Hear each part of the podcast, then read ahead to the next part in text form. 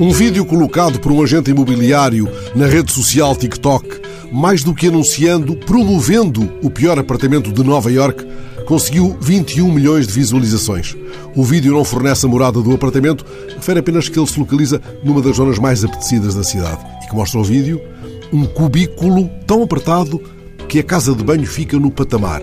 Lá dentro há espaço para apenas um armário, muito menos do que na casa pré-fabricada de Marcelo Camelo.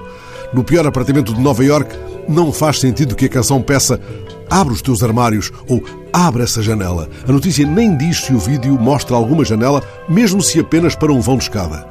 Um dos comentários publicados no TikTok é mais do que lapidar. Harry Potter viveu melhor.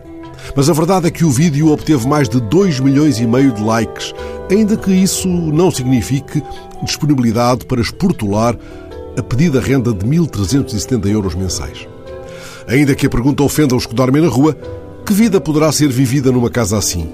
Ao contrário da casa arrumada de um poema de Drummond, não cabe no avesso do like a ideia de livros saindo das prateleiras, nem fogão gasto pelo uso, pelo abuso das refeições fartas que chamam todo o mundo para a mesa da cozinha. É aquele poema em que ele pergunta: sofá sem mancha, tapete sem fio puxado, mesa sem marca de copo. Está na cara que é casa sem festa. E se o piso não tem arranhão, é porque ali ninguém dança. No pior apartamento de Nova York, não há onde pôr o sofá, nem mesa com ou sem marca de copo, quanto mais chão onde dançar. Colho ainda mais um verso do poema de Drummond e com ele nem peço um like. Casa com vida para mim, escreveu o mineiro que sabia da vida passada a limpo, tem banheiro com vapor perfumado no meio da tarde. Enfim, é uma fantasia que deixo no patamar da manhã.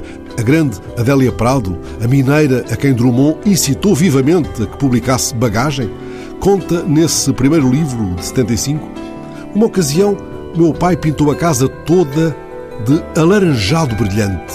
Por muito tempo morámos numa casa, como ele mesmo dizia, constantemente amanhecendo. A notícia não diz de que cor estão pintadas as paredes do tão aclamado pior apartamento de Nova Iorque.